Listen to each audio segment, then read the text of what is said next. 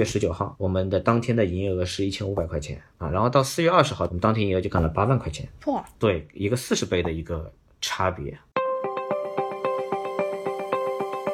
对，消费者已经失去理智了，嗯，就什么四块钱的巴黎水啊，十几块钱的蓝罐曲奇啊，九块九的三十枚好利，我给你很难想象，一天我们要出多少废纸箱，光废纸箱一天就可以卖个五百块钱。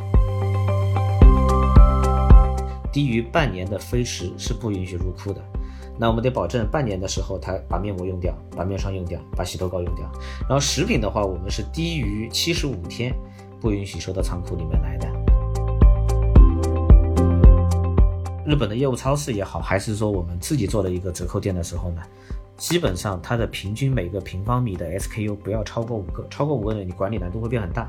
两百平方不要超过一千个，一百平方不要超过五百个。你这样的话，你才能把足够的现金去买同一个单品。好的位置，好的商场，他愿意接受你这个业态。如果说没有这个疫情，你去跟商场谈，商场是不会来接待你的，折扣店也不要来，你去开到路边。不能只卖零七，它提供极致性价比的产品，但是不能提供一个长期的性价比。说白了，它是一个特色。一旦变成你的全部之后，一旦顾客想到你这边就是买尾货的，那你这个店是没有任何营销价值的，因为厂商只是把你当成一个下水道而已。Hello，大家好，我是 Bessy 李天林，欢迎收听今天的备忘录。Hello，Jenny，好久不见。Hello，Bessy，Hello，大家好。哎，Bessy，你最近就是 在上海隔离的怎么样？我告诉你，这个比起我从国外回来被被关在酒店的小房间里面二十一天要幸福太多了，所以我不能抱怨。你呢？你还好吗？你隔离还好吗？抢菜抢到了吗？没有抢到菜，但是因为今天我们聊这个话题，我就觉得还挺有感触的，因为我最近就是每天在探索我家还有什么临期或者过期的食品是可以吃的。哇！太好了！你看，我们 Jenny 很有技巧的把今天我们要谈的主题给我 Q 出来了，就是我们在上海抢菜抢不到，很很绝望的当下，就觉得其实如果我们身边或小区里面就有一个临奇的这个商店的话，也其实挺好的。所以我们今天就想要来谈的，就是这个叫做临奇折扣商店的，或者这个产业的兴起。什么叫临奇呢？就是临近要过期的商品，这是一个。呃，在国内算是新兴的业态，但是在国外呢，其实已经大概有十几年这么久的这样的历史了吧？那呃，有一些数字给大家参考啊，就是如果我们看商务部的这个消费升级背景下零食行业发展的报告里面呢，来看，二零二零年我们中国的零食行业的总产值规模超过三万亿，那如果用百分之五的这个库存的沉淀来算的话。光是零奇的零食的规模就有一千五百亿，那如果我们再把它放大到十二万亿规模的快消品来看，那这所有的品类的这个规模就达到了大概有六千亿这么大。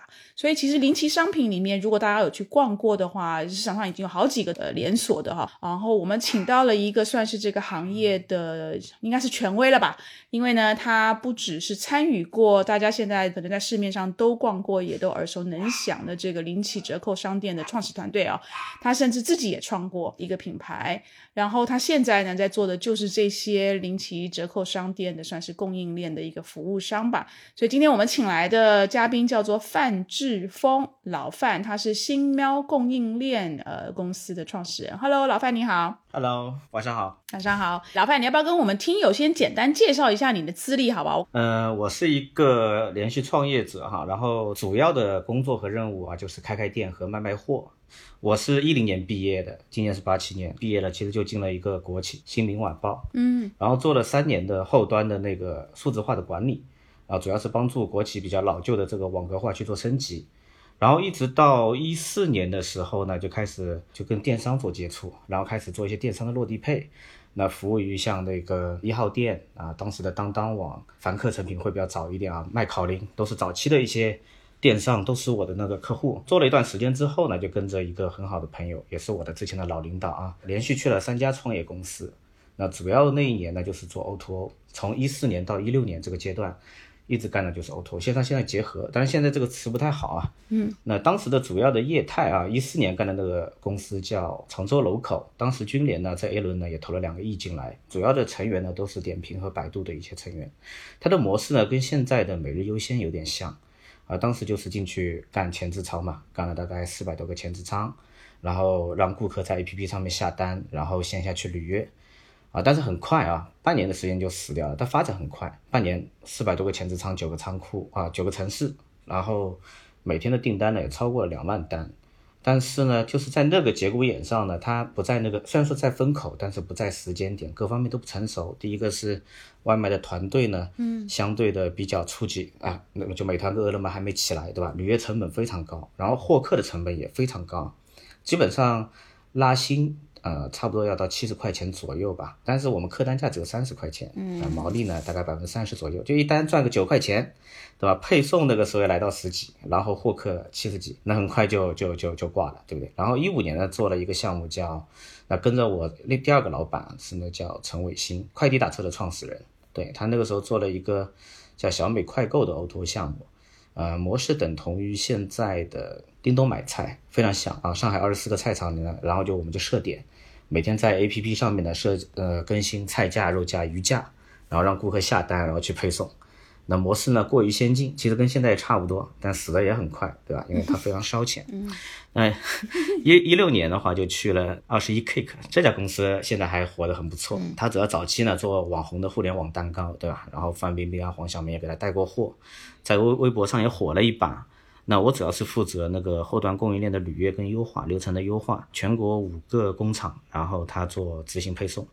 那这家公司现在还是头部啊，但是呢，因为啊，随着外卖平台的啊杀到这个市场，然后更多的这种蛋糕店、甜品店在线上开店或线下开店，就把它份额就分走了。那一六年之后呢，我就开始创业，开了一个修理厂啊，修 修车。哦哦，修车，OK。对我自己是学工程专业，然后的话对车也比较感兴趣嘛，因为之前干供应链干的也很苦逼啊，干供应链的人非常的憔悴，然后想休息一段时间，就干干自己的爱好，主要做改装啊、修理。搞了两年，第一年还挺挣钱的，第二年就开始不挣钱了。大部分订单呢就被线上像那个途虎啊这种就获客获走了，然后我们只能做一些老顾客。但是又碰到了那个虹桥大改造，我那个厂在虹桥附近，大改造把路也给封了，对不对？然后把我的客户呢也都让他们迁到外地去了，很惨，线下也没生意，线上获客又打不赢，准备关门的时候。结果政府把那个厂给拆了，嗯，结果挣到了第一桶金啊，嗯，第一桶金，对，不是靠修车来的，是靠拆迁来的，就开始想嘛，那个时候已经来到一八年了，一八年想干什么好呢，对吧？一八年中旬啊，接了个单子，就是京东的便利店，刘强东还发了个微博，对吧？嗯，搞了个叫百万便利店的计划，啊，主要就是去把传统的夫妻老婆店啊翻牌赋能，然后用它的物流体系和它的品牌，还有它的系统。让这些夫妻老婆店在原有的基础上做升级，那实际上在一线城市干的并不好，但在外地那个时候跟天猫小店做竞争啊，插旗，啊，实际上是还是做的不错的。至今为止，京东便利店全国还有八千多家啊，不停的有人来咨询这个东西要东西要怎么弄，然后我们去跑到外地去交或者远程交，效率都很低，那我就索性就这个样子。那我们在上海就开一个京东便利店的旗舰店，就可以用来做招商培训，啊，以及一些成果展示，或者说一些新零售的玩法。那我们就在一九年的时候呢，自己就在携程的总部楼下，就是凌空 SOHO 那个位置，拿了一个三百平方的铺子。当时呢，一半我们做了京东便利店，然后另外一半呢做了一个餐饮区域，是帮朋友做的一个品牌，叫愚人哥啊。愚人哥后面也做到，呃，八十几家，最后卖给了望香园原味集团。然后这个时候呢，我们就从一个服务者。变成一个经营者和一个店主嘛，店主的身份和方案的输出者。从一九年的三月就一直在经营那个店，其实那个店呢经营的还不错，当中也有线下电波，那乐事薯片啊，啊雀巢啊这些大牌啊，他愿意。到你线下的这个京东便利店的旗舰店里面来做直播，同时那个店其实也有很多剧组去打卡的。了不起的女孩是那个李一桐跟金晨，嗯，金晨在里面演一个渣女，对象那个张超是一个海王，渣女跟海王呢就在我那个店里面邂逅。呃，实际上后面也成了其实很多的小红书啊网上打卡，因为那个店布置的不太一样啊，会因为比较花心思，因为是自己的第一家零售的店嘛。那一直做到二零年三月份吧，就疫情前后的那个时候呢，便利店就开始没那么好做了，对吧？一方面是我们主要做白领生意，凌空售后嘛，携程的总部主要做白领生意，然后一波疫情，嗯，携程人都不来上班了，对吧？只有三分之一不到的人来上班。啊，那这个就我们这个店就没办法维持了，而且我们另外一半还有餐饮，对吧？餐饮的话，那个时候嗯又不能堂食，不管是店里的生意还是招商加盟培训，招商加盟也做不了吧？疫情的时候没有人会去开店，基本上我们公司的主要收入全部断掉了。那我们就是想咋办？那正好就好特卖的创始人桂小健呢，跟我的合伙人，我们喵这家公司的。我有两个合伙人，他们两个是上财的，我是同济的，顾小健也是同济的，他们是同一届，楼上楼下的关系。他们公司呢，以前主要就做库存尾货的线上批发，然后一波疫情呢，也他也碰到很大困难，结果呢，就两家公司就疯狂裁员嘛。我们大概裁到还剩六个人，他们公司大概还裁剩十二个人，十八个人想了想干嘛呢？就把库存抛了，就休息吧，对吧？就清清仓，最后两天那种清仓，我们找一个地方吧。那个时候线上快递也停了，也不好使。那我们就在京东便利店里面开始，结果没想到，那我们四月十九号把那个京东便利店改造成一个更加适合特卖的一个动线和一个场景。主要的动作有把便利店的那个货架撤走，然后放进来很多堆头啊，然后那种比较相对重型的货架啊，可以堆更多的货啊，看上去更有折扣店的氛围，对吧？然后另外一方面的话，就贴了很多的 POP 啊，简单粗暴的 POP。反正这里最便宜啊！反正拼多多的口号就往上丢啊，拼着买更便宜。嗯，那个时候也没有想过去做成一个商业模式。结果到四月二十号当天啊，我们先讲一下四月十九号礼拜天，我们的当天的营业额是一千五百块钱。我们做了半天就休息了啊，就开始就开始翻牌啊，就开始啊换货啊改造啊。然后到四月二十号当天是礼拜一，我们当天营业额就干了八万块钱。错！对，一个四十倍的一个。差别。那天我我们还在想怎么去告诉他们我们要倒闭了，我们要清仓。就我们有个群，因为这个店呢在那个地方经营了两年了，有五个群吧，加起来反正三千不到点人。我们就说，哎，我们现在清仓很便宜啊，两折三折，日期不怎么好，你们有需要就来。另外一方面，我们印了一些海报，海报呢就在携程的中午，他们有个食堂嘛，食堂的门口就发。结果发了半个小时的海报，他们打电话过来说，哎。老范，你不要发海报了，店里面就爆掉了。你过来看一看，哇，就惊呆了，我就不知道人从哪里来的。店里面站了大概两百多个人，排队结账已经到门口了。对，消费者已经失去理智了。嗯，就什么四块钱的巴黎水啊，十几块钱的蓝罐曲奇啊，九块九的三十枚好利友，他们失去理智了嘛？觉得你准备跟老板跟小姨子要跑路了嘛？就开始抢。嗯，很夸张的那些行政过来一看，哇，这个依云水两块八毛钱，对吧？然后就开始拿小推车下来，整车整车的拉。啊，导致客单价很高，营业额很高。我想了也是嘛，因为经济不好，这些老板为了表示自己公司实力还行，啊，接待的水呢要换的高级一点，对吧？换成依云，不能再有农夫山泉。反正反正各种各样的顾客都有。然后我们以为可能只有它不可持续，但是我们在当天晚上呢还是补了货啊，补了货，第二天卖了十万块钱，还是持续很火爆，因为疫情也找不到人手。基本上全家总动员嘛，嗯，对吧？连我丈母娘都过来收废纸箱了，就你很难想象，一天我们要出多少废纸箱？光废纸箱一天就可以卖个五百块钱。现场比较的混乱啊，然后基本上员工呢不吃不喝都要站一天。那持续的这个过程呢，大概做了十天左右吧，就十天左右就快要到五一劳动节了，嗯，就很多顾客就不解说，好像在受骗了，对吧？说你这个清仓两天十几天还没有关门啊，每天晚上还看到我们在补货，补得很晚。然后问我怎么回事，我说是这样的，说现在社会上的库存很多，对吧？嗯，反正我们也可以很便宜的就拿过来，然后我们自己仓库呢也其实也没有卖完，就你们就看嘛，对吧？就你们觉得这个模式 OK，那我们就持续的清仓。如果说你们觉得不合适，房租是到五月五月底就结束了，我们就做到五月底就结束。结果呢，出乎意料，哎，或者说情理之中啊，百分之九十五的顾客认为买零七产品。在那个节骨眼上是 OK 的，那我们就接着做嘛。当然也有百分之五的顾客呢提出了质疑啊，就说：“哎呀，你这个东西是不是有食品安全问题啊？然后你这东西是不是真的便宜啊？或者说你这东西是不是真的还是假的？因为那时候还是卖大粉水，兰蔻大粉水卖一百多块钱出头，人家怀疑你是假的。生田面膜一块钱一张哦，因为市场那个时候库存太多了，很便宜。然后我们其实也做了很多大量的工作去去讲，然后最后发现。假一赔百，就门口一贴啊就可以了，嗯，就解决了这个问题。然后就在那个时候呢，我们就那我们觉得 OK，也有钱挣啊，也有钱挣，两个团队都活过来了，对吧？本来两个团队要解散的，那个时候就看了很多国外的案例，像唐吉诃德、Donkey Hall，对，嗯，美国的 Grace Outlet，对吧？就包括 TJ Maxx 啊。德国的 LD，各种业态的折扣店呢，我们就发现，其实折扣业态就目前比较终极的版本也就三个形态啊，一种就是像 Costco 跟 Sam 这种啊仓储式的会员店，大概毛利呢控制在十四个点左右，基本上产品上平进平出，覆盖运营成本，然后靠会员费来获利。那这是一种方式，还有一种方式的话，就是像 LD 这种做硬折扣，啊，它靠连锁化的规模啊和极致的运营效率，啊，然后它足够便宜的产品。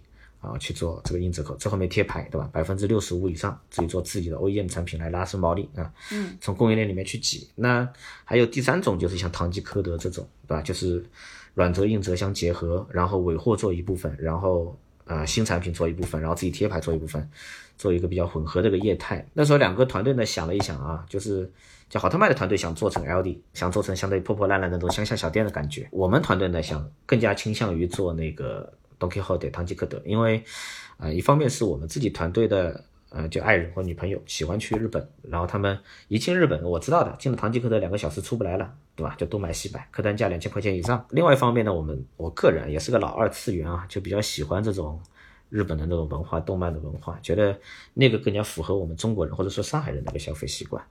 其实最后呢，我们就还是做了那个唐吉诃德。就是你会看到早期的好特卖有点精神分裂的，有些店做的花花绿绿的，那就是我的店；有些店做的红白很单一的，其实就是顾小健的店。嗯，然后我就在二零年的八月份就拿了笔第一笔天使投资，然后就开始翻牌做了 BBN，然后在一直做到二一年的时候就拿了笔唐滨森就元气森林的投资。开始加了一些新国货啊，就把门店的整个品牌形象升级，然后一直到现在啊，就这个过程总共大概一年半的时间啊，我们最多呢是开到了二十几家店，那最后是因为啊很多原因嘛，过年前就决定，反正啊就破产清算，然后把门店呢就交给了好特卖，嗯，然后把品牌就交给了投资方元气森林，那现在的话。等于是我个人就继续做这个行业的供应链，所以，我我很想，因为你现在在做供应链方，而且你，我觉得你等于是说从上中下游都做过了。对我好奇问一下，就是林奇折扣商店的它的货源都来自什么地方？然后。什么样的产品它会符合所谓临期的条件？如果是吃的话，赏味期之前的多少时间？然后如果是化妆品的话，或日用品的话，这种临期的时间的这个条件有没有一些不同？赏味期限我们。呃，是日本人啊，就主要是日本去定义这个。嗯，像食品一般是在九到十二个月，然后非食基本上是在三年左右，三到四年。它在这个过程当中，就是厂家对它是保质保量，对吧？有任何问题可以找他。但实际上，在很多的欧美国家，你哪怕过期，你吃了也完全没有问题，因为它的生产标准是很高的。只是说，他建议在这个赏味期限里面去。吃掉、使用掉或者消费掉是最好的啊。那其实在中国的话，就把它换成了保质期。那嗯，我认为这可能更加适合中国人的一个习惯。超过保质期是严格不允许售卖的。除了这个保质期之外的话，其实还有个概念，流通的一个概念。因为我们做快消品嘛，主要是讲它一个流通的一个这么一个情况。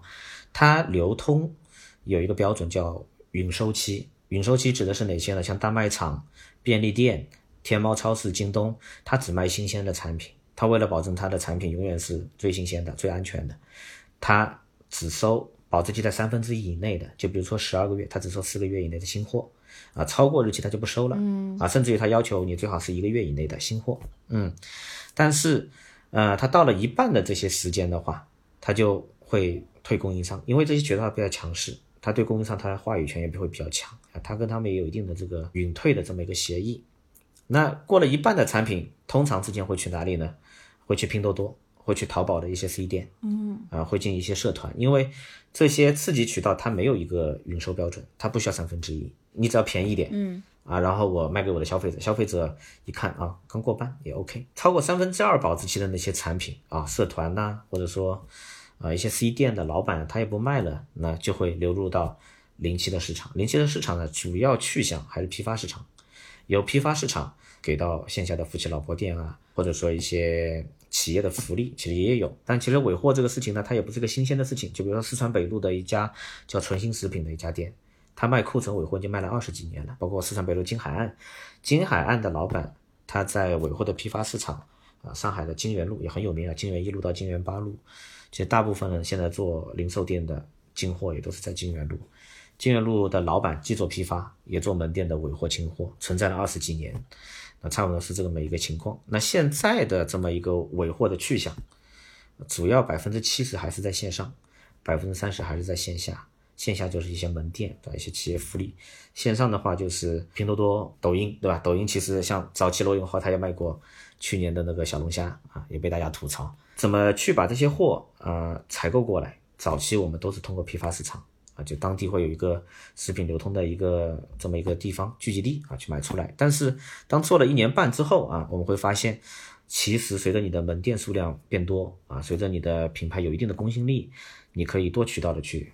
买这些货，那最后的跑出来比较稳定的一个结构啊，大概百分之三十是批发市场，然后百分之二十左右是经销商，然后百分之二十左右是品牌厂商，品牌是愿意跟折扣店去合作的，百分之十五左右就是那种像广告公司啊，嗯，或者说是直播公司，它有一些广告易货的业务，嗯，广告广告交换，对吧？对，但他自己出货又没出那么多，对吧？他可能可能就给到你。然后现在我们也关注到有一些打新的平台，就比如说像天猫优先啊。包括那个去拿这种打新品的那些平台，它有时候也会去清库存，就是领样啊，领样的时候呢，消费者用很很便宜，或者说做一个问卷，你就可以拿到一个产品啊，他不用发新的，他发库存给你就可以了啊，这些是主要的一个货的来源。你刚才讲，因为讲到就是很多是流到了线上，所以我有一个问题，就是这种临期商品一定要开线下店吗？线上它更加注重于售卖的一个效率，一个供应链的效率和低库存的风险，就是说光从卖货的角度。线上效率仍然还是高的，因为现在快递还是便宜嘛，对吧？然后它可以更快的把所有的流量集中在一个大库存上面。就比如说我有五万箱乐事薯片啊，我今天我就搞五万箱乐事薯片，把所有的流量、所有的顾客、所有的活动资源全部给到这一个单品，它可能就卖爆了，它清库存很快，对不对？那不像到线下，我们还要进仓，还要分拨，还要到门店再进行销售，它反而更慢。线下存在的意义到底是什么？啊，它有它的优势啊，几个优势我先讲一下，一个是它的浏览效率，浏览效率是很高的。你在线上看一个产品，可能你要五分钟才能把它看全，详情页啊、日期，对吧？你要看很久。然后你在线下可能十分钟你可以看两百个条码，两百个 SKU，浏览效率不一样，就因为转化的概率会更高啊。然后第二个是体验，体验的话，你除了可以网上看图片，你至少还能摸摸它吧，对吧？你知道这个杯子有多大还是多小？厂商有时候还会过来搞活动的，推它推广一波。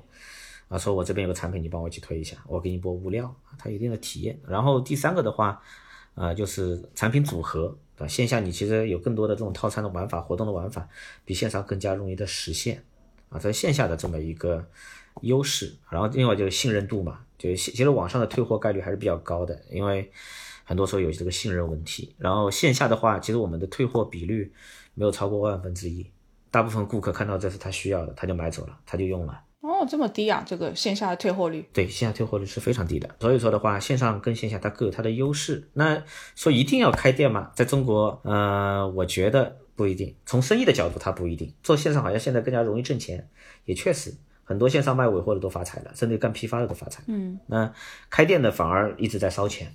但从创业者的角度，我认为是一定要开店的。为什么？因为我希望是给到消费者更好的一个购物场景，啊，一个更好的一个购物的体验。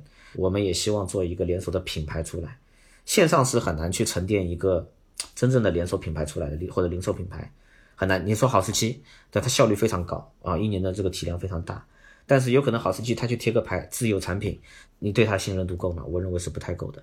但是我们自己开店的时候，自己做贴牌啊，贴了几个小坚果、核桃仁什么的，很快就会售罄啊，每天都在 top 十里面，因为顾客对你有信任度啊，你看到你。这个卖便宜货的店有自己的产品啊，他很容易去接受。那这个就是线下的店，他跟人家做出一个连锁化的品牌啊，品牌这个东西代表的意义就很多了，嗯，对吧？嗯，我个人到两类，您刚刚提到这种线下的折扣店里面去看过，一类的话就是那种夫妻店，就社区的，像我住的这个社区的小区周边，其实就会有那种像。个人开的那种店，我不知道您见过没有，就有点像您刚刚说四川北路这种，但可能规模没这么大。嗯，然后像这些店里，它的 SKU 更多的可能就是像膨化食品啊，然后小零食，然后有时候会有一些各种酒，就啤酒、进口啤酒这一类。嗯，然后我也去过像现在的好特卖，就比如说他们在一些大型的商超下面的店，然后他们的 SKU 呢，可能更多的会包括也有水，然后有零食，甚至会有一些。我个人感觉好像没有那么灵气的东西，然后也会有一些国产的这种新消费的品牌，就他们在 SKU 分布上面其实还是挺不一样的。嗯，然后就挺想问一下您，就是说他们这种两类不同的这种产品布局是跟他们的本身的业态有关系吗？还是说跟一些其他的？业态，或者说跟他们其他本身的这个经营的目的是有不一样的嘛？类似社区的那些进口食品店，早期的进口食品店，它也卖零七，对吧？主要有马斯特和实惠惠这几个品牌。嗯，呃，夫妻老婆店基本上也都是在七十到八十平方，对吧？它的产品结构呢是非常的贴合啊，这个它所服务的社区那些顾客客群的。它在市中心，它可能还会加上一些奶酪，因为会有老外，其实老外很喜欢去这种店的。真的很喜欢去过半的这种橄榄油，老外特别喜欢买，他会更加的去贴合自己的顾客啊，然后站在顾客的角度去选品。像好特卖和我们这种连锁的品牌，更多的实际上侧重于自己的消费者到底是谁，其实核心还是会站在消费者角度啊。只不过我们因为开连锁会更加难一点，那我们主要是定义为三十岁的年轻女性，百分之六十八，好特卖会放到四十五岁左右，它的年龄段会更加宽泛。会在这个年龄段里面去相对精准化的选品，把他们会项拿出来，然后去匹配一些大数据，然后去再匹配一下供应商里的一些产品库，去组织货源。呃，to C 啊，就 C 端来的数据是货盘组织的一部分因素。那其实更多的还是说我能拿到啥有优势的产品呢？我去推给客户，让顾客去供选择。呃，但是像夫妻老婆店的。呃，更加侧重于顾客那边，可能百分之九十以上是站在顾客角度去考虑的。那是不是可以这样理解呢？就是很多时候，可能在一些这种零七折扣店或者这种进口食品店，他们的一个经营模式里面，更多的是他们就是他们能拿到什么货源，所以他们会去推什么货源。呃，实际上恰恰相反哦。夫妻老婆店虽然说它呃对品牌厂商它没有任何议价能力。但是他不会被动的去去说你上游给我什么货，我去卖什么货，他们也有选择权，也有话语权，哪怕就是采进来的价格不好，我毛利低低一点嘛，对吧？我可能就赚个百分之十五到赚个百分之二十，但是我也得保证这个货得卖得出去，是我的顾客喜欢的，啊，所以说它更多的还是那个 C to B 的这么一个情况啊。其实就是我刚刚在想那个线上流量成本和线下开店固定成本这个事儿。就您刚也提到说，其实线上的这种，嗯，零期的或者线上这种销售方式会分掉很大流量嘛？但其实像线上的这个流量成本也还算是蛮大的一个金额，而且其实在增加的。在您看来的话，一个是在线上经营，那他们的流量成本和这种开线下店，他们需要投入的很多这种固定成本，两者之间是有一个可以去做一个比较吗？其实差不多可以比较的。上海这个城市比较特别一点，嗯，我们可以把线上的获客成本等同于线下的房租，因为你交了房租也是买了流量。嗯，上海的租金成本会占到营业额的百分之十二到十五左右啊，这也是大部分中国做零售的这么一个痛点。像国外堂吉诃德会控制在百分之三以内。就房租，就线下的自然流量的成本，那人家是百分之三以内自然流量啊。我们讲，先不讲获客啊，线上的话卖尾货，差不多流量成本呢是在百分之十二到十五左右，其实跟线下的一线城市的房价它持平的，获客成本它持平的。但是我们都有这么一个复购的情况嘛，对吧？实际上线上的复购情况会比线下的复购情况会更好。因为一旦顾客习惯在一个地方去买这种尾货的话，他会变懒，对吧？他会线上去买完就得了。但线下的话，它更多的是一个寻宝的体验啊。对，其实购物就单纯购物来讲呢，还是线上效率更高。那另外一方面说履约成本，履约成本的话，无非就是人工啊，人工还有一些报损的这些事情。那线上其实比线下也会低一点点，但是呢，线上会更可控。因为你店里的人工很多时候你是不可控的，会造成成本过高啊，会流量不稳定。但线上不是，有一单是一单，对吧？它会变得更安全。然后除了上海呢，你会发现其实线下的成本模型啊，它是比较优质的。我个人认为它是比较优质的。嗯，我们在成都跟重庆也开了店，包括好特卖在安徽、南京的店也非常成功啊。它在外地店也非常非常成功，呃，可以把房租呢控制在百分之五以内。嗯，非核心地段，非核心地段，核心地段它另讲，对吧？就正常的话可以做到百分之五以内，那它的获客成本就被大大降低了。我认为在下沉市场，这个折扣店的模型，啊，它会变得更加的经济，啊，但是嘛各取所需，对吧？因为你的客群，呃，它分布的业态在一线城市跟下沉市场还不太一样，侧重点到底是为了赞助品牌，为了赞助市场去融资，还是为了去线下呃下沉市场做生意，去盈利啊？目的也都不太一样，对吧？所以说，啊，其实外地那些做折扣店的挣到钱的也有，包括天津的一分利，呃，成都的奥特乐，那个西安的金小河。他们盈利情况相对来讲的话还是不错的。就堂吉诃德，您说它的这个线下的获客成本可以控制在百分之三以内，是吗？对，三个点以内。就这个，我挺想小小的追问一下，因为我感觉他们的门店其实开在挺多都是热门、非常热门的地段，而且他们门店太大了，就他们基本上都很多店都有两层、三层这种。我的认知会觉得他们其实租金应该还挺高的。唐吉诃德的开店策略，百分之七十呢，它会开在离开地铁口的八百米以内。啊，主要是服务于下班的白领，白领下班的过程当中会路过，会去买，或者一些留学生会去买。那其实只有百分之三十的，它是针对游客的，啊，游客的他选的地段呢就非常的核心了，嗯，像那个道顿崛和歌舞伎町啊，那个他几个店都开得很大，然后位置也很好，都地铁上盖，啊，那个房租肯定是不便宜的。但它整体来讲百分之三以内，有几个原因啊，一个是大店。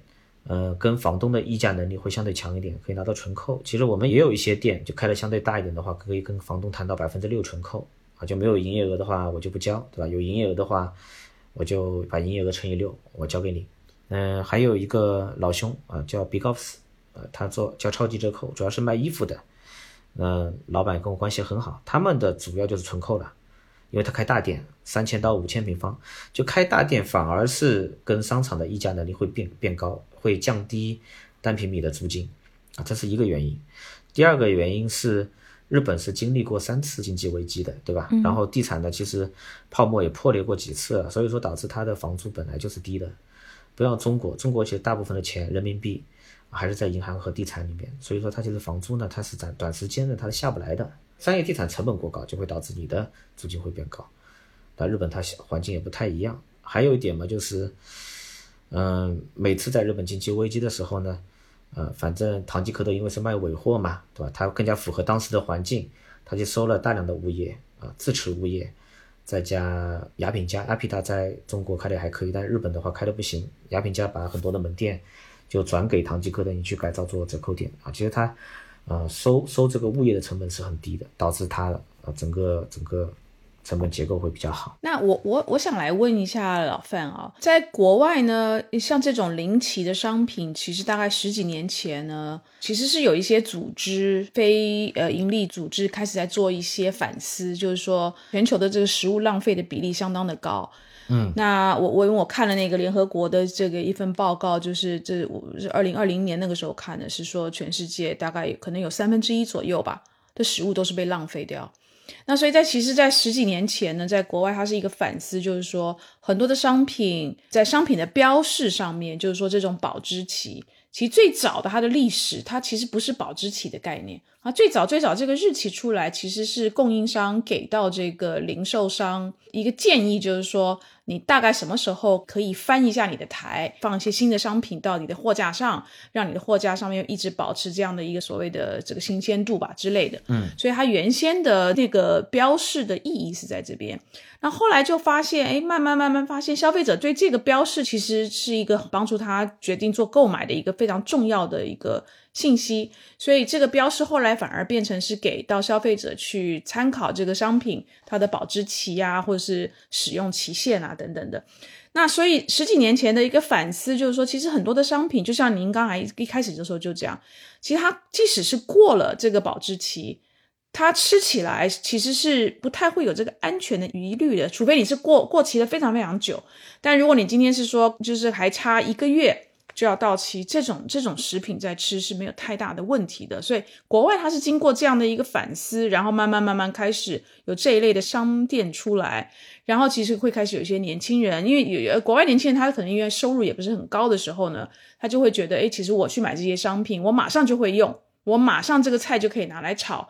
或者马上就可以做意大利面、番茄酱，还有一个礼拜就到期无所谓，因为我马上就会用，所以就有很多这一类的这样的一个反思。以您的经验来看，在国内这个临期商品，听你前面讲了你的你的这所有的资历，感觉这个临期商品是因为刚好遇到我们二零二零年新冠，所以当时社会一片惨淡的气氛氛围，所以呃，感觉是因为这样子帮这个产业做了一个推波助澜的这样一个作用。所以我们的起点跟国外的起点就有点不太一样，是不是？实际上，就是库存尾货产生主要还是因为供应链的牛鞭效应，就是它的销售跟它的计划很难去做到精准的匹配啊，会导致这么一个情况。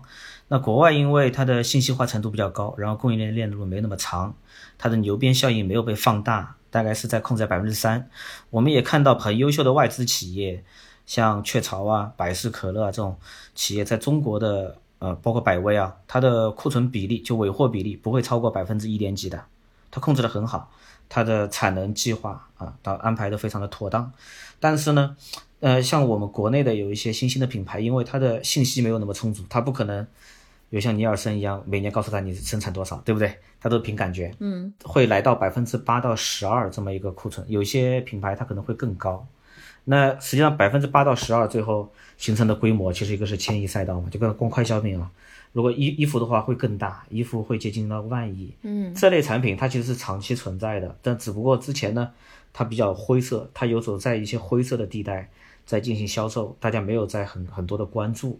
我们路边的那些夫妻老婆店已经其实存在二十几年了，嗯，对吧？然后批发市场其实也一直在卖，就是因为疫情这一个事情啊，导致有新的品牌可以有有机会去做连锁化啊，房租降低了一些，好的位置，好的商场。他愿意接受你这个业态。如果说没有这个疫情，你去跟商场谈，商场是不会来接待你的，折扣店也不要来，你去开到路边。嗯，那因为疫情，他们有招商的压力，然后跟他们讲明白了，我们想做一个品牌，不光是卖尾货，我们其实还有一定的这个营销功能。那想做堂吉诃德，把这个 PPT 做得好看一点，而招商一看行，反正现在有压业绩压力，就把这个铺子给到你了。如果说没有这个疫情的话，在上海去。开一个融资这么快的一个连锁品牌是不太可能的。疫情有催化，然后另外一方面的话，就是顾客，顾客因为疫情的原因，他有一个储蓄的习惯了，嗯，啊，他有一个抗风险的这么一个习惯了，他会更加的接受在线下店里面去买东西，他觉得啊，这是我聪明的一个选择，对吧？他很经济，我觉得在疫情当下，我就是应该这样去消费的。那如果说在经济好的时候，啊，很多年轻人他是不愿意进去的。那我想问，就是我我在线上找资料的时候，就看到很多的零旗商品店里面，我看绝大部分是食品，它要不就是零食啊，或者是说像您刚才讲的水啊、饮饮品啊等等的。当您开店的时候，你是怎么选择什么样子的品类的商品？因为你们比较了解，是消费者在这个方面这几类商品上面对于零起的产品的接受度比较大吗？所以才会选择这些的品类占比居多。我们先讲虚的，虚的，虚的才会引导后面实际的这个方法论。对，好。当时我们在观察自己的顾客的大概的比例，嗯，就是发现女孩子还是多，百分之七十还是女孩子，嗯，男人这个消费力是真的不行。然后我们又观察了一下女孩子的那个年龄结构，嗯，实际上还是年轻，当然也可也可能是我们早期选址啊，因为都开在写字楼、学校附近，嗯，年轻的女性更多。采购也问我，哎，老板，你看这个我们到底采什么品合适，对吧？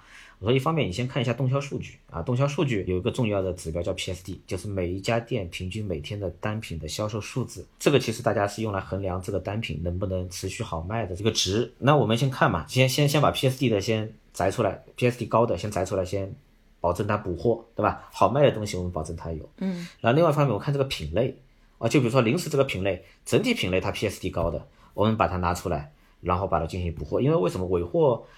很难去保证单一的条码持续供货，对不对？嗯，那我很难去保证一个爆款持续有，那怎么办呢？我可以保证这个品类持续有，就比如说零食这个品类，卤味我可以保证它持续。今可能今天是收了良品铺子的库存，明天我可能是收百草味的库存，后天我收三只松鼠的库存都可以，对吧？我得保证这个品类是有的，因为它从数据层面它好看。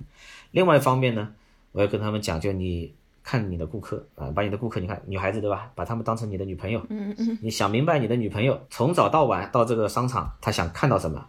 他们在分享什么？他们在讨论什么？可能昨天李佳琦带了什么货？那你看看有没有便宜的，你给他搞进来。他要吃什么？用什么？然后回家给你带回来什么东西？可能给你带啤酒，可以给带卤味。嗯。你想明白？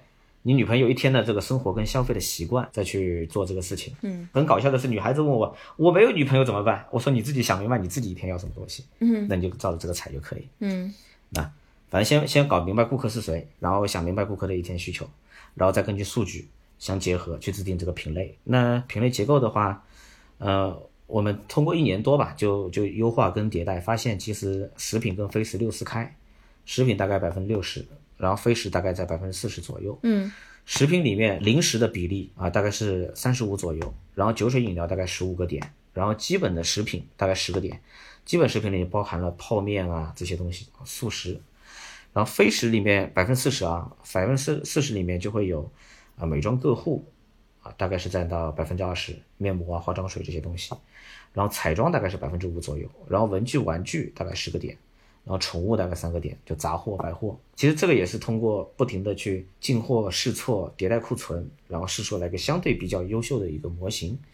当然，我们也借鉴了国外的一些案例，就刚才讲的那美国的 Grace Outlet，它就是百分之五十的食品。和百分之五十的非食，啊，它是定死的。我们研究了它产品结构，尝试做了一版。然后像唐吉诃德，我们也看了他老板安田隆夫的内部讲话，食品为主，一定要以食品为主。当然，我们所有的顾客在小红书上的游记或者抖音上的游记，包括我老婆，还有我身边的那些女性朋友，她去日本去唐吉诃德，都给我一个感觉，那都跟我说，人家唐吉诃德是卖化妆品、卖药妆的，对吧？感觉百分之七十都是药妆，没错。它的美妆药妆飞石占到它营业面积的百分之六十五，但是它真正的营业额反而是倒挂的啊，它的食品占到了绝大部分的销售来源，但是它会给给你一种哎我是卖药妆店的感觉，哎你游客赶紧来，它会这样。哦，所以药妆是一个门面，让这个门面看起来稍微高大上一点，但实际上对于整个营业额的贡献最大的可能还是食品，但是不是有可能就是说当。尤其是女性消费者进到这样的一个折扣店，那毕竟化妆品要用在身上，用在脸上，嗯，不过不过食品是吃到肚子里，所以这两者在消费者的这个心里面，他是怎么去权衡？说，哎呀，这个这个化妆品面霜还有两个月就到期了，所以这个面霜我我不一定用得完，但是食品呢，虽然有在两个礼拜就到，但是这食品我打开来可以一个小时之内我就把它吃掉，这个是没有问题的。他们他们是这样来去判断吗？从消费者的角度，第一个是使用周期，对吧？使用周期的问题，呃，食品跟非食它不太一样，食品主要是一年，非食主要是三年。然后它的非允收期呢，非食是一半就开始退嘛，然后低于三分之二，哪怕它低于三分之二，它还有一年呢。那我们在采购的时候实际上也是有标准的，低于半年的非食是不允许入库的。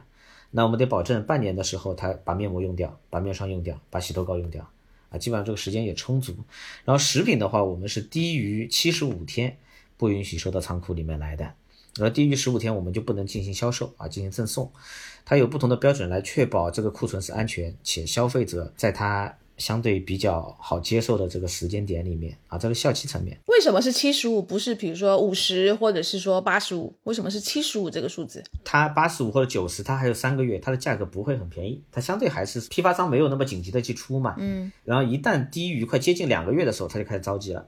着急的时候，我们就可以用很便宜的价格去把它买下来，一折、一点五折就可以把它搞进来，因为它没有渠道出了，它只能出给你。然后另外一方面的话，六十天即从采购到到货。到分拣到下到门店，它也有一个流转的过程。那如果说安全一点，我们会留半个月的这么一个缓冲期啊。实际上，当然效率也很高，两到三天就可以到消费者手上。但是万一对吧？就怕万一，我们会预留十五天到仓库的缓冲期和到门店的缓冲期啊。所以说的话，一个是保证门店的销售的安全啊，流通的安全。一方面的话，就是日期如果太长的话，我们也很难去杀价。最后选择了一个折中的一个点，是在七十五天。那我我想问您，关于您在前面有提到过，就是说消费者也会问说，哎，你这个会不会是假货啊？混混在这个临期的商品里面？所以如果按照我们这样看起来，在临期折扣商店里头的商品的客单价，呃，应该说什么？零售价不会太高嘛，对吧？对。所以对于厂家来讲，搞不好就是说去弄一个假的东西的 成本都还要高过于。这些的成本是不是？所以这个作假的这个价值不是太高，还是怎么样？食品做假的价值不高，然后非食做假它还有一定的收益。嗯，其实也碰到过那种，呃，把非食做假，然后把日期再调过半，变成它一个打折的理由，然后卖给消费者的不良商家也有。嗯，然后但是进非食的时候得小心一点，就是说得把它的这个资质啊、通关、物流全都拿到手，才能进行销售。然后食品的话。相对会放心一点，就因为制假成本太高了，然后风险跟收益不对等，所以说相对会比较安全一点。嗯，然后您前面有提到，就是说这个货源的来源啊，就是说直接跟品牌去收他们的这个库存品，对嗯库存品百分之二十，这个这样的占比是百分之二十左右嘛？那是不是你们直接去跟品牌拿，其实这个价格会更好一点呢？就中间不要有那么多的中间商。嗯，实际上这个事情它不一定，因为呃有时候那个品牌方他出货的时候，它的日期还会比较好，会比较新鲜，但是它会下架，不给经销商了。为什么会不给经销商呢？它有些定制款，它过了那个季节，它就没有那个 marketing 的价值了。就比如说我们在那个时候做那个东京奥运会的可口可乐，嗯啊铝罐装，它非常漂亮，在正常的进口超市它要卖到九块八，但是因为疫情，东京奥运会不开了，所有的超市全都退给了品牌方，品牌方他也没办法，对吧？他就便宜卖给你，它它日期还可以的。那这种货的话，它不在经销商手里。类似的有电影联名款、哈利波特版的，什么冰雪奇缘版本，它有很多小黄人版本，它经常会变成库存，然后它都是品牌方主导去卖这些库存。那通常来讲，流通市场超市不卖的呀，你这个过季了嘛？但是我们折扣店啊、尾货店它可以去卖这个东西，这是品牌方可以跟你直接进行交易的一个原因。然后另外一方面的话，呃，直接问品牌方，有时候拿货也不一定便宜。为什么？因为品牌方它有一个出厂价，有一个标准，它有时候卡得很死，反而不一定会比经销商便宜，是因为经销商它有清库存的压力，它再不卖掉的话，它就完蛋了。品牌方是不回收的啊，就流通款、正常款，品牌方是不回收的，一旦卖不掉，它就报废。现在报废的话，它还有成本。啊，一吨的价格差不多是在三千两百块钱。一方面它是没有钱收回来，第二个是有额外的支出，那所以说经销商他愿意是亏本卖，嗯，他会让出毛利来给到你。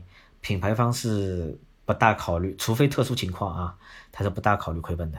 我我想问您一个营销的问题，好不好？您说，就是说，林奇的折扣店，通常他们如果做广告或做营销，他们通常都跟消费者选择用什么样的方式来去推广他们这样的店？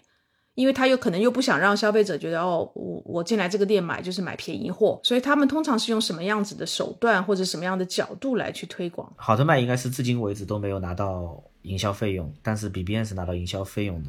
就当时我们就做了一个决策，就是第一不能只卖零七，零七的比例要控制在百分之三十到四十，它提供极致性价比的产品，但是不能提供一个长期的性价比。说白了，它是一个特色，但是不能是你的全部。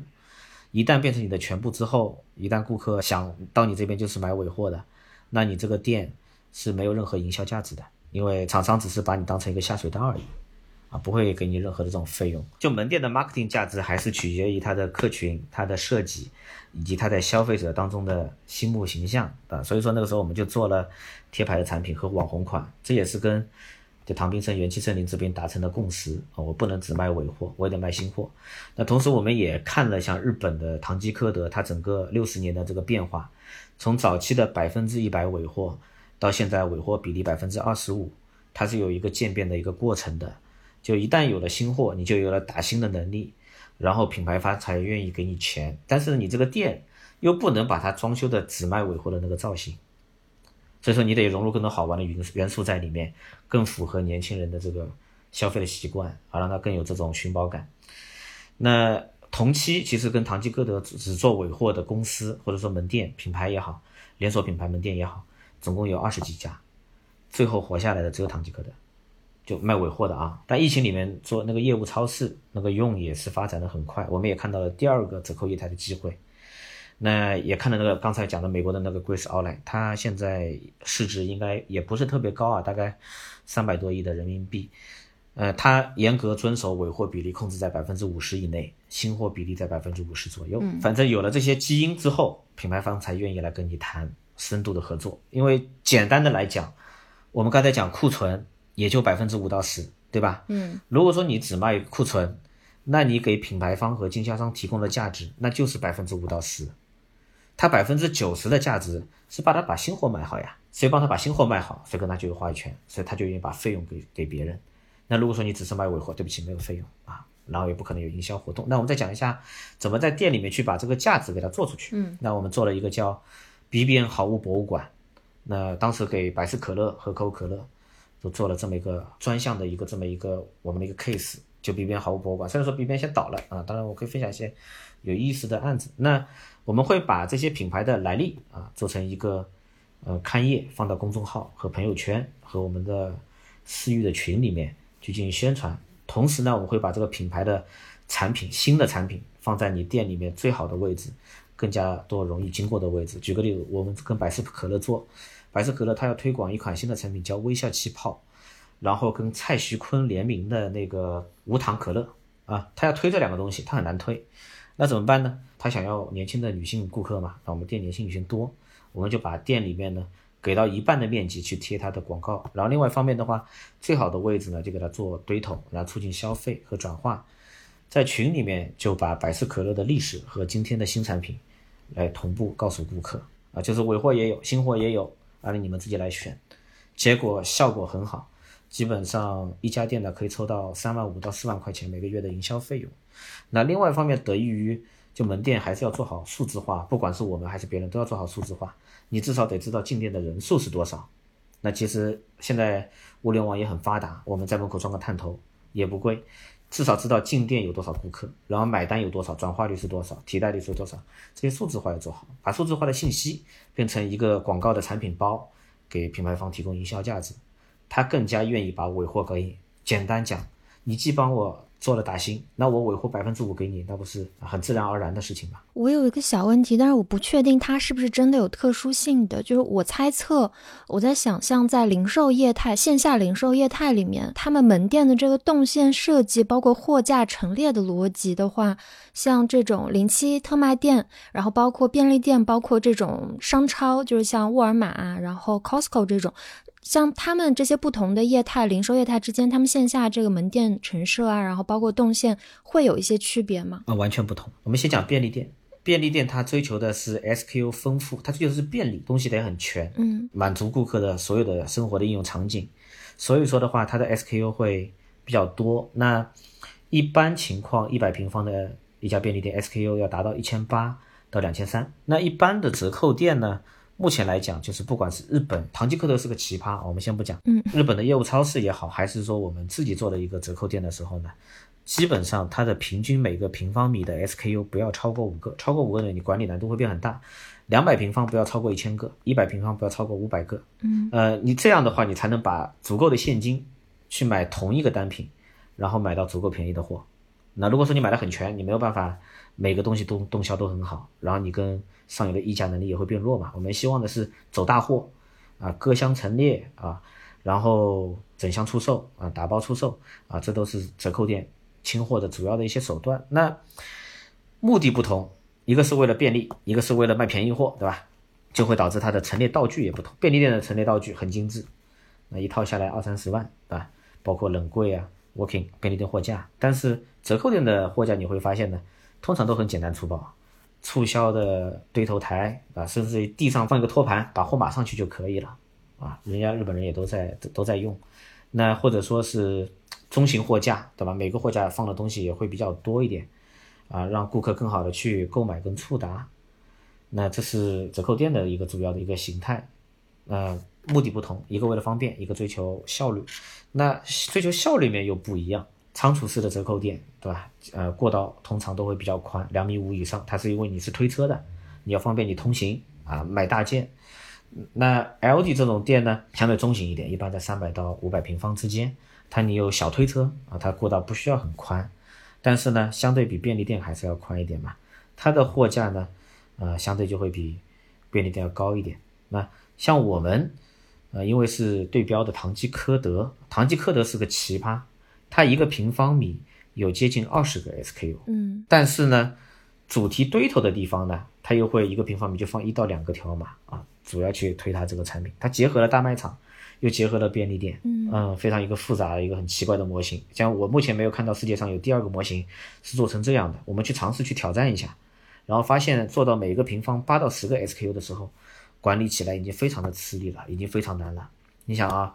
两百平方，每个平方八个 SKU 已经达到一千六百了，一千六百就已经接近便利店的一个管理数量了。然后又是卖尾货，对吧？它难度是很大的。像唐吉诃德最离谱的一万平方的店，每平方米二十个 SKU 要达到二十万个 SKU，涵盖了所有的品类。它的长尾的产品的管理难度是非常大的啊，除了要靠数据化，还要靠本地的店长的责任心，甚至于每一个档口啊，每一个片区的主管的责任心来做这个事情。目前在中国的这个挑战是很大的。那既然挑战很大啊，各方面不成熟。那我们就降低每个店的 SKU 数量来追求效率。您刚提到一个概念叫做长尾的那种库存管理，就零售业态的长尾的库存管理是个什么概念呢？有些产品呢，你的所有的产品它都是有生命周期的，嗯，对吧？就比如说有些东西它可能只火两到三个月，它是个爆款啊，我们只打一阵子应季的这些产品。那有些产品它是长期在进行销售的，它可能在那个货架上一到两年，啊，它可能会变成你的库存的冗余。就不管是这个品牌这个品类。啊，还是这个单一 SKU 啊，有可能会变成死库和呆库，但是你有时候你不能少了它，啊，你得有的情况下，你要进行它的一个生命周期的管理和效期的管理，啊，你是要花很多的精力在里面的。它可以卖很久，一个单品卖很久，还有一种就爆款，你可能就卖。两个礼拜啊，它就不是常规商品。最近因为上海就是隔离嘛，大家都在家隔离，所以也有一起帮忙把店里面的物资，呃，可能用会员的方式或是什么方式的送到在隔离的这个消费者的手上吗？好的卖前段时间上线了那个外卖服务，但是现在外卖也停了，然后门店也不能正常经营。实际上的话，呃，从末端的供应链最后一公里这个结构已经破坏掉了啊，没有办法去实现了。那现在的履约主要返回到十年前的落地配了，呃，所谓的落地配就是直接从仓库海货车，然后让大家团购，然后逐步的去下单，缩短了供应链的链路，但是呢，能够配送的货物的 SKU 数和种类它就有限，有在卖，但是卖起来很不方便。我们自己在上海有三个仓库，一个用于发快递，一个用于发平台。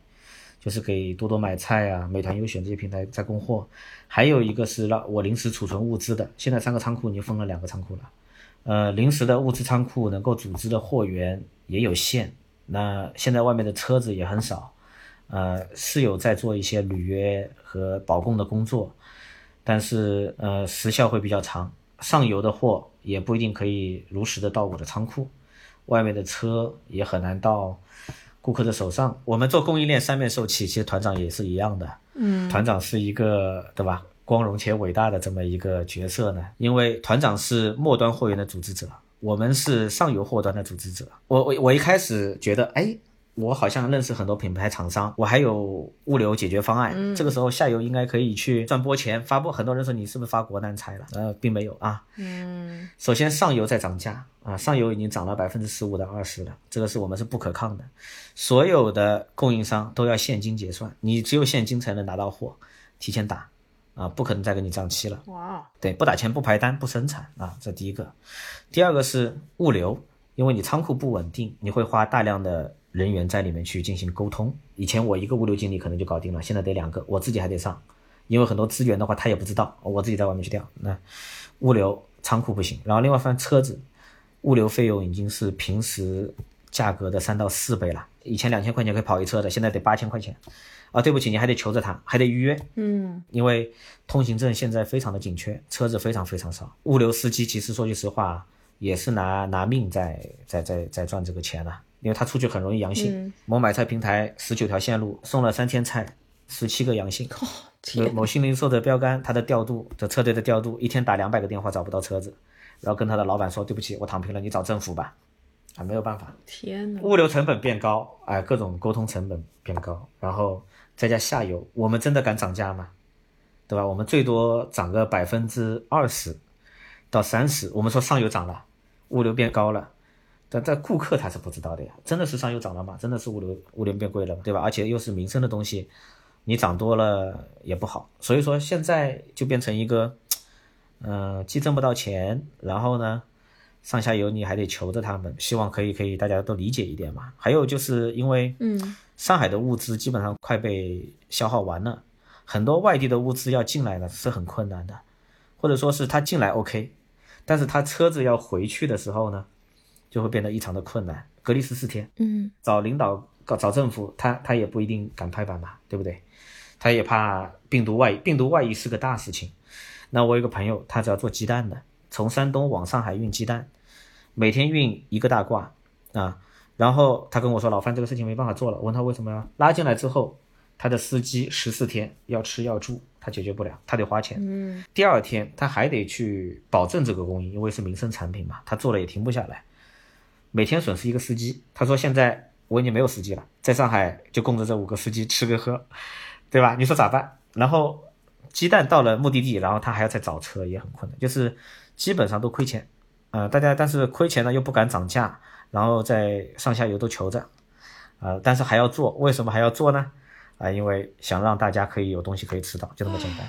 而且说老实话，团长很辛苦，但是团长他是安排团购，但是这个真正的最后一里东西也只能送到小区的门口对。呀、他们也很辛苦。这个最后一里就要看这个小区的管理委员会是不是属于一个，就是说真的是关心小区里面的居民，一定东西一定想办法送到人家手里，真的很多障碍。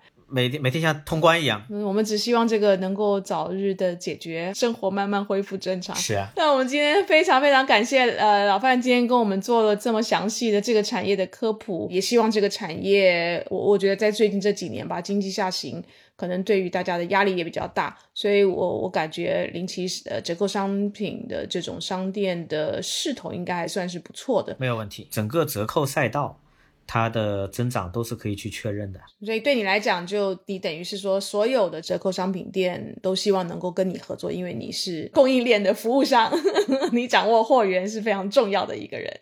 对对，给他们送送子弹嘛，对吧？仗让他们去打，我退休了已经。嗯那我知道你在一开始的时候有一句我我们听了很有感觉的金句，就是你的干货都是累积在不断的这个破产的路上。失败的经验太珍贵了，真的真的的，今天真的呃受益良多，非常感谢老范的分析，也谢谢 Jenny，希望大家隔离顺利，然后我们解封到了，我们一定要约约老范一起，我们出去喝喝咖啡，吃吃零食，临奇的这个食品一起，啊，对，要野性消费一把，真的。对对对对对，野性消费。OK，好，谢谢老范，谢谢 Jenny。谢谢，好拜拜。感谢 Bessy，感谢 Jenny，拜拜。